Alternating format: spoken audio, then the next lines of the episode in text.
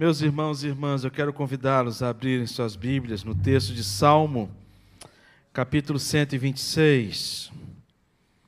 Salmo capítulo 126, um salmo de romagem. Salmo 126.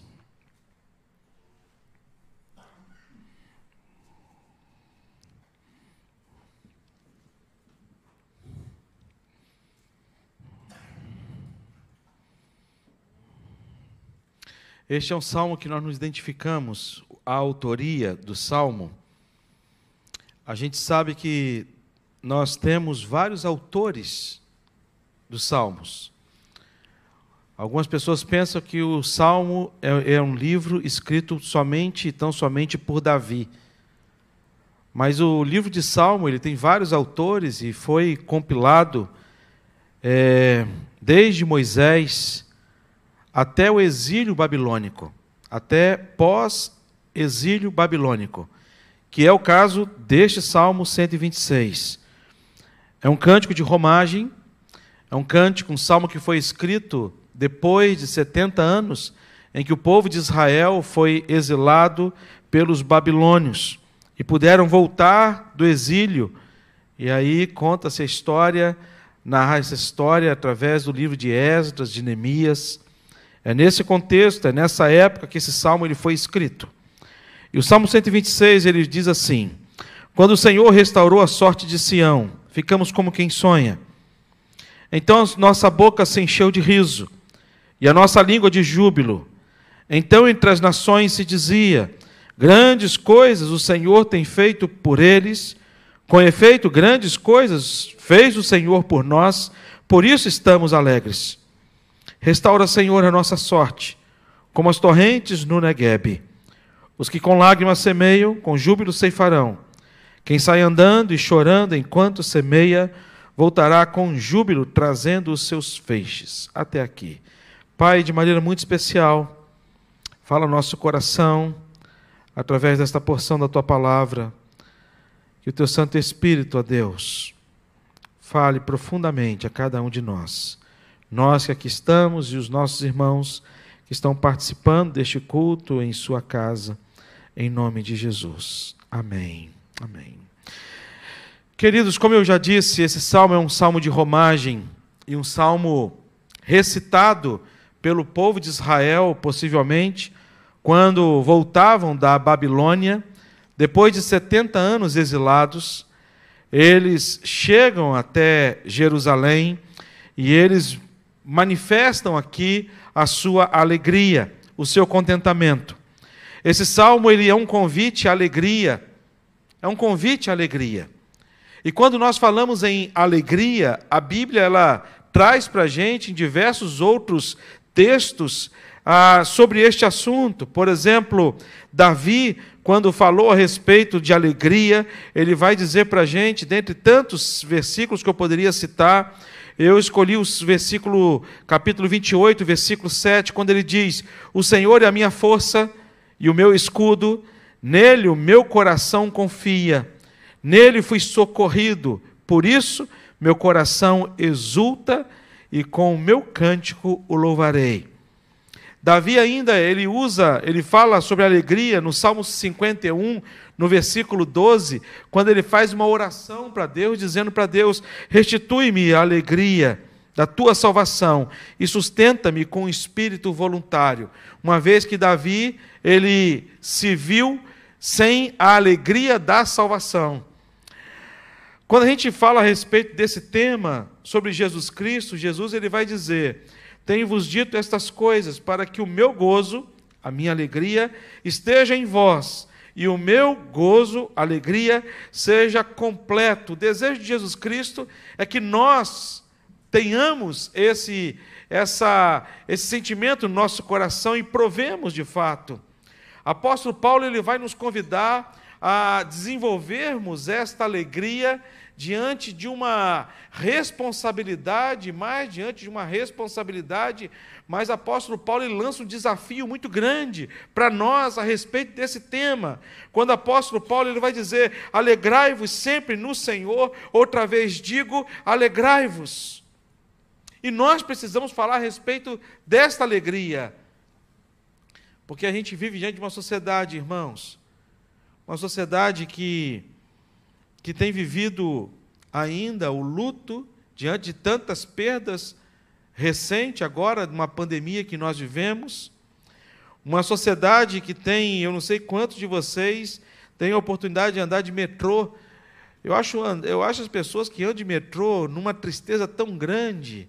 As pessoas cabisbaixas, as pessoas tristes, com semblante triste. E apóstolo Paulo ele lança esse grande desafio para a gente: alegrai-vos sempre no Senhor. Outra vez digo, alegrai-vos. Aí quando eu olho para esse versículo, eu paro e me pergunto: puxa vida, será que isso é possível? Será que é possível a gente viver essa ter a alegria não como um sentimento passageiro, não um sentimento resultado, fruto das circunstâncias em que a gente é, está vivendo? Um dia estamos felizes, outros dias estamos profundamente tristes. E nós, seres humanos, somos movidos por conta desse sentimento e que muitas das vezes abate e assola o nosso coração. A tristeza toma conta do nosso coração de tal forma, por conta das lutas, das provações, das dificuldades da vida e por, por tantas outras coisas. Mas apóstolo Paulo ele vai dizer: alegrai-vos sempre no Senhor. Outra vez digo, alegrai-vos. Tiago ele vai apertar ainda mais o desafio. Tiago ele vai um pouco mais a fundo, trazendo para a gente um desafio ainda mais complexo, que ele vai dizer: Meus irmãos, tende por motivo de toda alegria o passardes por várias provações. Você imagina. Eu talvez chegaria para o Tiago e dizer, ô Tiago, que é isso, meu irmão? Ter alegria, passar por provação? Aí o pastor dizia amém, e outro dizendo não, não amém. Né? Mas aqui o texto ele vai falar para a gente a respeito dessa alegria. O texto, Salmo 126, ele vai falar para a gente a respeito sobre este assunto. E quando a gente fala sobre esse salmo, que é um convite de alegria, ele vai falar para a gente sobre algumas verdades. E a primeira verdade é que ele vai dizer que esta alegria, ela é resultado da gratidão diante de Deus, do reconhecimento dos milagres de Deus no passado. A primeira coisa que ele vai dizer para a gente é a gratidão a Deus diante do reconhecimento dos milagres de Deus no passado. Por isso ele vai dizer: quando o Senhor restaurou a sorte de Sião, ficamos como quem sonha. Então a nossa boca se encheu de riso e a nossa língua de júbilo. Então entre as nações se dizia: Grandes coisas o Senhor tem feito por eles, com efeito, grandes coisas fez o Senhor por nós, por isso estamos alegres. Ele está falando de gratidão, e a gratidão aqui é resultado de algo que Deus realizou no passado. Aqui o povo de Israel, ele está relembrando relembrando aquilo que Deus fez. É um povo que já havia saído da Babilônia, é um povo que já havia regressado, é um povo que chegou em Jerusalém e ao olhar para trás e ver como que Deus libertou este povo da Babilônia, esse Deus que trouxe este povo com toda a proteção, e essa proteção ela é dada por Deus. No entanto, que Esdras, que viveu dentro desse tempo e nesse contexto, Esdras teve que voltar até a Babilônia para trazer de volta tudo que havia de precioso, tudo que havia sido levado para a Babilônia, dentre tantas coisas, tudo aquilo que estava, os pertences do templo. Então, todas as ouro, as pedras preciosas, tudo que havia de valor, Esdras então é conclamado a poder realizar esta viagem de retorno à Babilônia, para poder trazer da Babilônia tudo aquilo que havia sido roubado e levado. E Esdras então conclama o povo. Conclama o povo.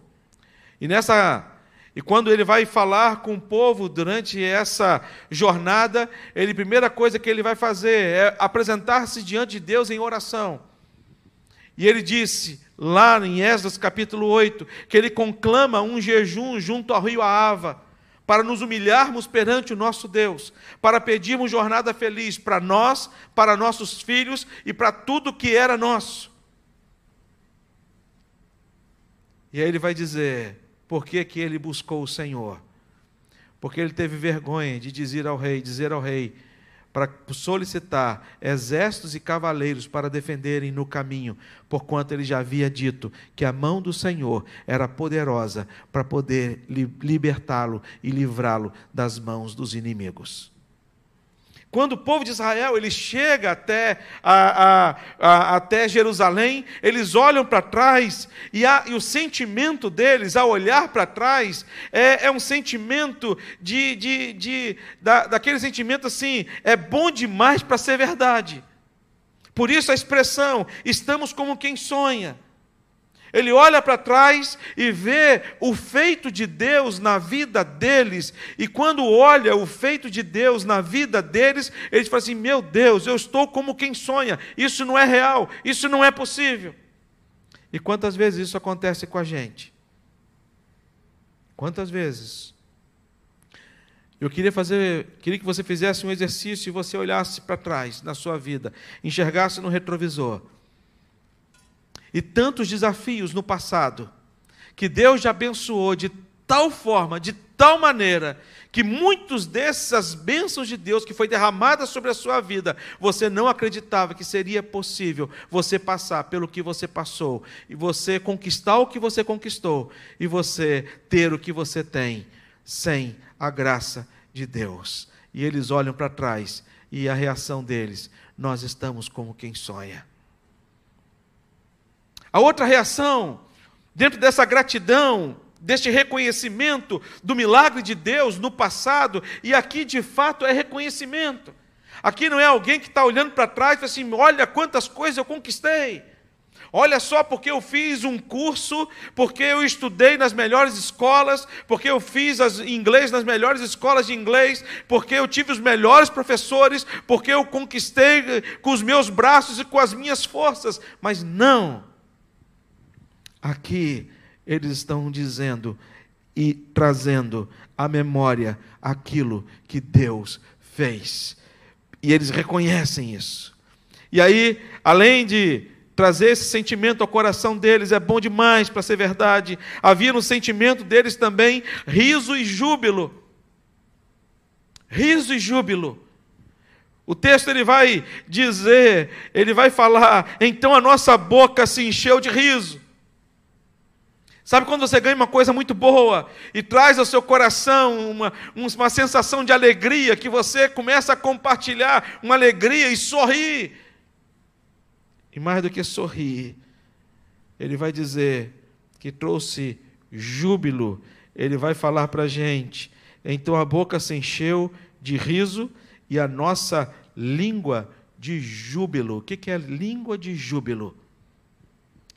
É porque não tinha nessa época Facebook, não tinha Instagram, redes sociais. Talvez se tivesse, ele ia dizer: então a nossa boca se encheu de riso e as nossas redes sociais de fotos de felicidades, de contentamento. Eles não conseguiam parar de falar eles não conseguiam parar de falar da alegria que estava no coração deles. E eles conversavam um com o outro e dizia: "Vocês não sabem o que que Deus fez? Nós estávamos exilados durante 70 anos e Jeremias profetizou que nós estaríamos exilados 70 anos e cumpriu-se a profecia feita por Jeremias." Jeremias foi um profeta em que ninguém deu ouvido à sua voz ao longo do seu ministério. Jeremias foi um profeta em que o seu ministério teve impacto pós-morte. Quando as pessoas começaram a entender a mensagem de Jeremias e começaram a relembrar a mensagem de Jeremias e começaram a ser animados com a mensagem de Jeremias. E aqui o povo começa a dizer um para o outro: Nós temos um Deus que nos libertou lá da Babilônia e nos trouxe de volta para a nossa realidade, para a nossa terra, uma terra que foi dada pelo próprio Deus. Eles não paravam de rir, de se alegrar e de falar de júbilo.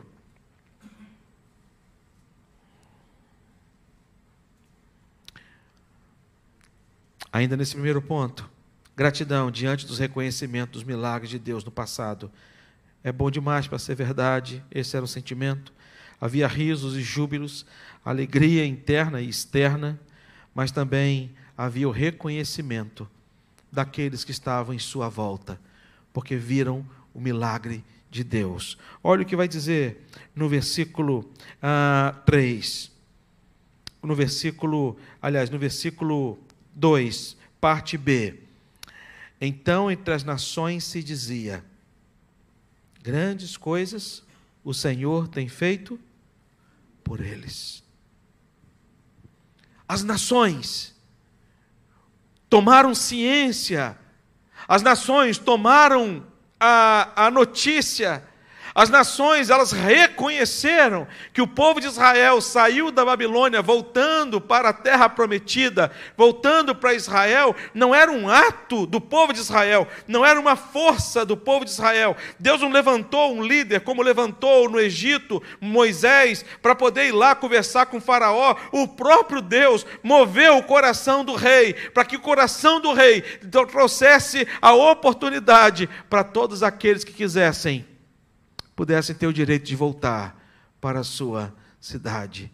E as pessoas então, as nações, começaram a dizer entre elas: o Deus de Israel foi o Deus que trouxe a libertação para eles. Grandes coisas o Senhor tem feito por eles. A palavra de Deus fala que dá uma grande nuvem de testemunha à nossa volta. E esse texto geralmente é citado apenas para poder trazer uma repreensão diante do testemunho nosso como cristãos. Cuidado, há uma nuvem de testemunhas, mas assim como há uma nuvem de testemunhas observando o nosso testemunho, a nossa vida e a nossa prática de fé, há também uma nuvem de testemunhas que glorifica a Deus pela ação de Deus nas nossas vidas, para a glória, para a honra do nosso Deus. Segunda coisa, que a gente aprende nesse texto, diante desse convite à alegria, é a confiança diante da certeza da providência de Deus no presente. É a confiança diante da certeza da providência de Deus no presente. Por isso o salmista ele vai falar o versículo 4. Ele vai dizer no versículo 4 para a gente, o versículo 4 ele vai dizer: Restaura, Senhor, a nossa sorte, como as torrentes no Negueb. Preste atenção, que é um salmo só. Preste atenção que ele disse no primeiro versículo, quando o Senhor restaurou a sorte de Sião. Sião era é um monte em Israel onde está o templo, onde está Jerusalém. Ele está dizendo a respeito de Jerusalém, está é, falando a respeito do povo de Israel. Quando o Senhor restaurou a Israel, ficamos como quem sonha. E agora o salmista aqui, ele vai dizer: restaura, Senhor, a nossa sorte. E a pergunta é: mas não já foi restaurada?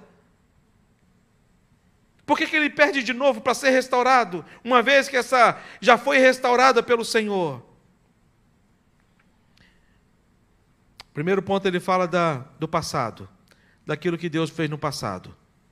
Só que agora ele se encontra diante do presente, da realidade presente e a realidade presente, o que, que eles encontraram em Jerusalém?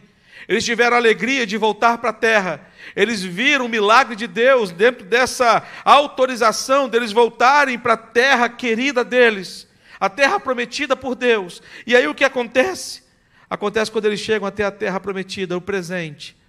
Os muros estão derrubados, as portas queimadas, o templo saqueado, tudo destruído. E eles precisam reconstruir todas as coisas. E eles, ao invés de se abaterem, ao invés de chorarem, eles se põem diante de uma situação em que eles chegam à a, a realidade: a festa acabou e a vida voltou ao normal. Mas a segunda coisa que a gente percebe aqui nesse texto é a nova realidade. Uma essa nova realidade ela não se transforma em desespero para o coração deles. Essa nova realidade, ela se, se transforma em oração. Eles chegam diante de Deus e pedem a Deus: Senhor, nós estamos diante de uma nova realidade. Eclesiastes, Salomão, ele vai dizer para a gente que na vida há tempo para todas as coisas: tempo de nascer, tempo de morrer, tempo de chorar e tempo de sorrir, a gente não gosta muito do tempo de choro. Mas existe tempo de choro. E dentro desse tempo, e o tempo ele é determinado por Deus, esse tempo reservado para cada um de nós, a gente tem que entender que em todo tempo nós somos ensinados por Deus e a bênção de Deus e a presença de Deus está conosco. E essa nova realidade, ela se transforma em oração na vida deles, quando eles vão dizer: "Restaura, Senhor, a nossa sorte como as torrentes do Negueb". Negueb é um deserto. Uma região muito conhecida lá em Israel. É um deserto. Quando você passa determinados, determinado tempo em Israel, você só vê cascalho, pedras.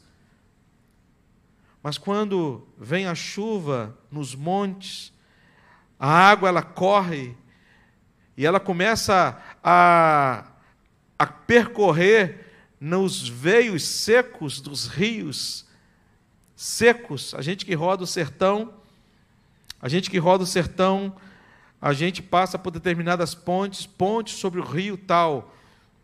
E uma vez eu, quando eu fui para Exu, Pernambuco, isso em 2004, fazer um projeto missionário, e eu fui, primeira vez que eu, que eu, que eu tive essa experiência, que eu não tinha rodado ainda o sertão, foi a primeira experiência minha no sertão em 2004, e aí fui com um grupo de adolescentes, a gente foi numa viagem missionária, e aí nós passamos por uma ponte, rio, é, uma ponte grande, ponte sobre o rio, e eu não sei qual era o nome do rio, só que quando nós estávamos passando pela ponte, Paulo, estava tudo seco. Tudo seco.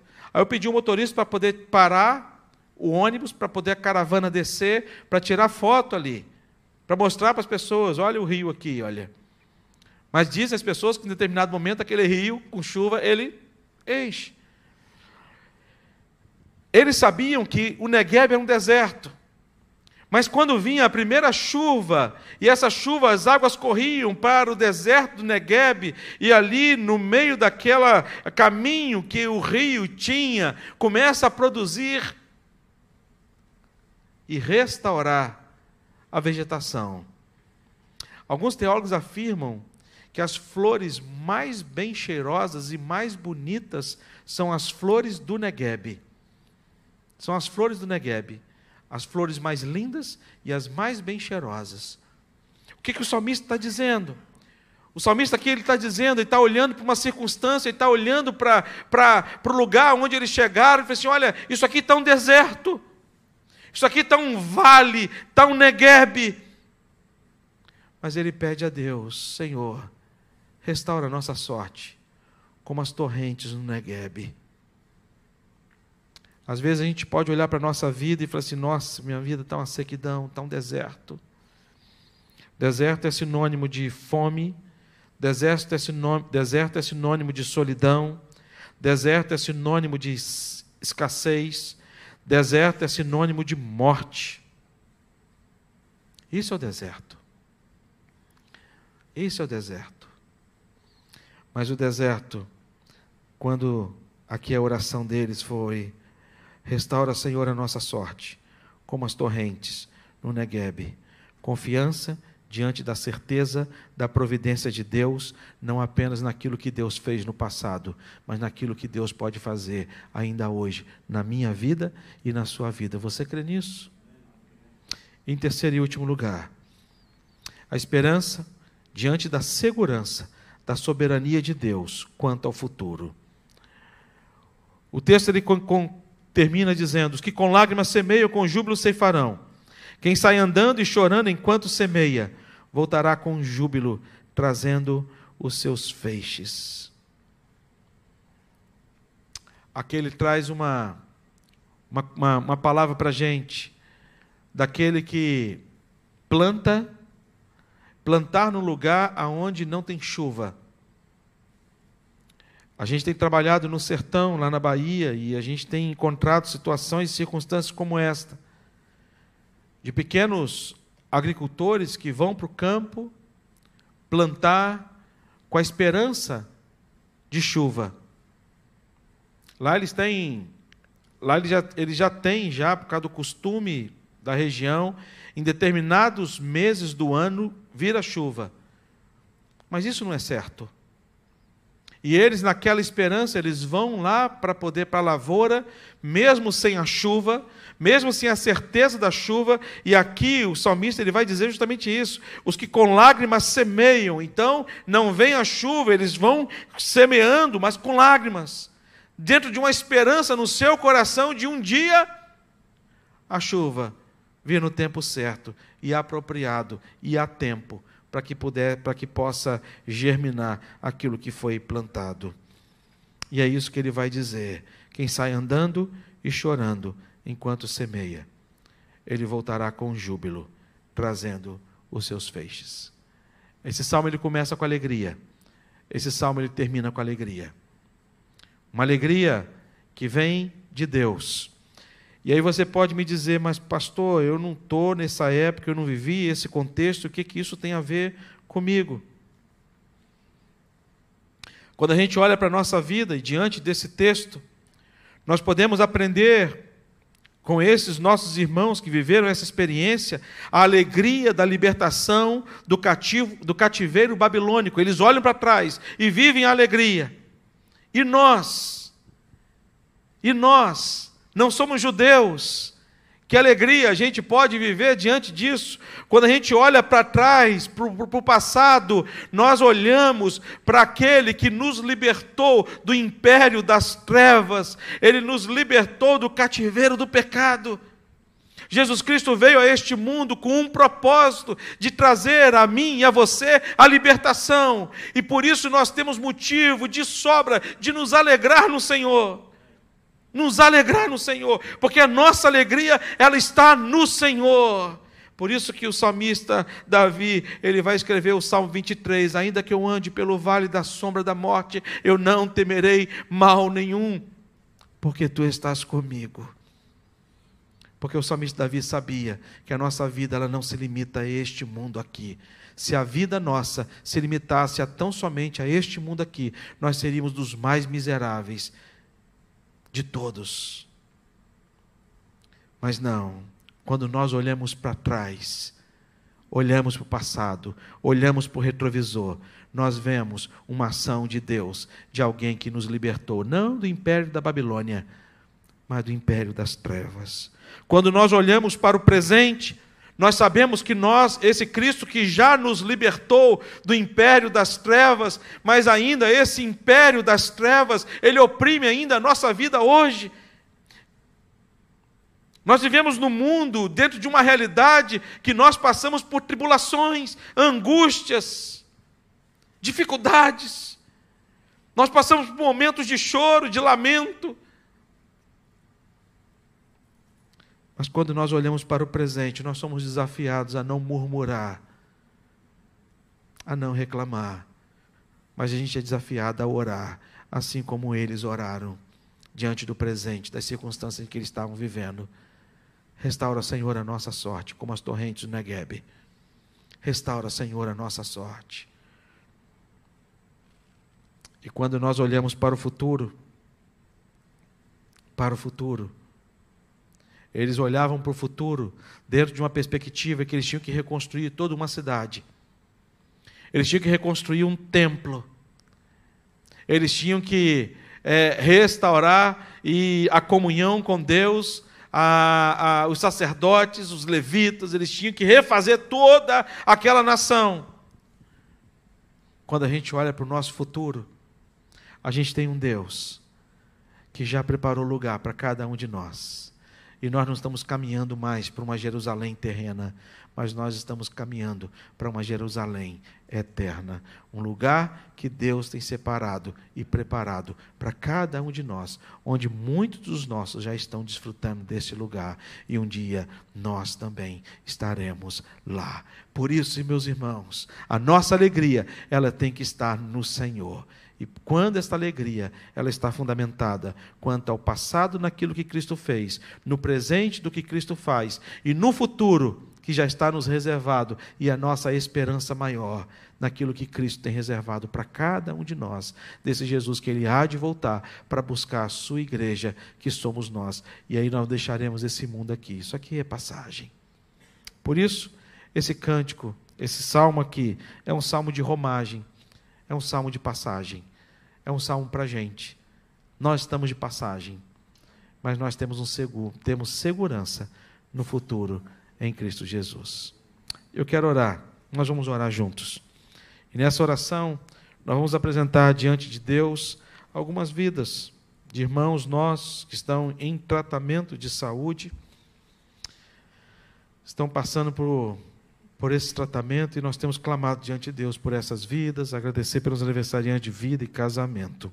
Vamos orar. Senhor Deus, obrigado, Pai, pela alegria que temos, alegria esta que vem do Senhor. Queremos apresentar diante de Ti, ó Deus, irmãos nossos que estão em tratamento de saúde, Pai. Colocamos diante de Ti, ó Deus, a vida, Pai, do Calbi e da Nancy. Colocamos, ó Deus, a vida do Josimar, a vida, Senhor Deus, do Senhor Lobo, que estão em tratamento de saúde, Pai. São irmãos nossos, ó Deus, que carecem, ó Deus, de uma visitação muito especial da parte do Senhor. Que o Senhor visite-os, ó Deus, com graça e poder. Pai, que esta palavra que foi anunciada hoje, tome o nosso coração, Pai. Nós temos vivido tempos tão difíceis, tão difíceis, tão difíceis. Difíceis, ó Deus, na família, dificuldades no trabalho, de relacionamentos. Pai, o Senhor é o nosso socorro bem presente nas horas da tribulação. E nós agradecemos ao Senhor pelo teu feito no passado. Te agradecemos, ó Deus, porque o Senhor é um Deus que não nos abandona. Agradecemos ao Senhor, porque o nosso futuro ele está reservado pelo Senhor. E nada pode frustrar os teus planos e os teus propósitos nas nossas vidas. Por isso, estamos seguros em Ti. Alimenta a nossa fé e a nossa esperança no Senhor. Por isso, oramos em nome de Jesus. Amém.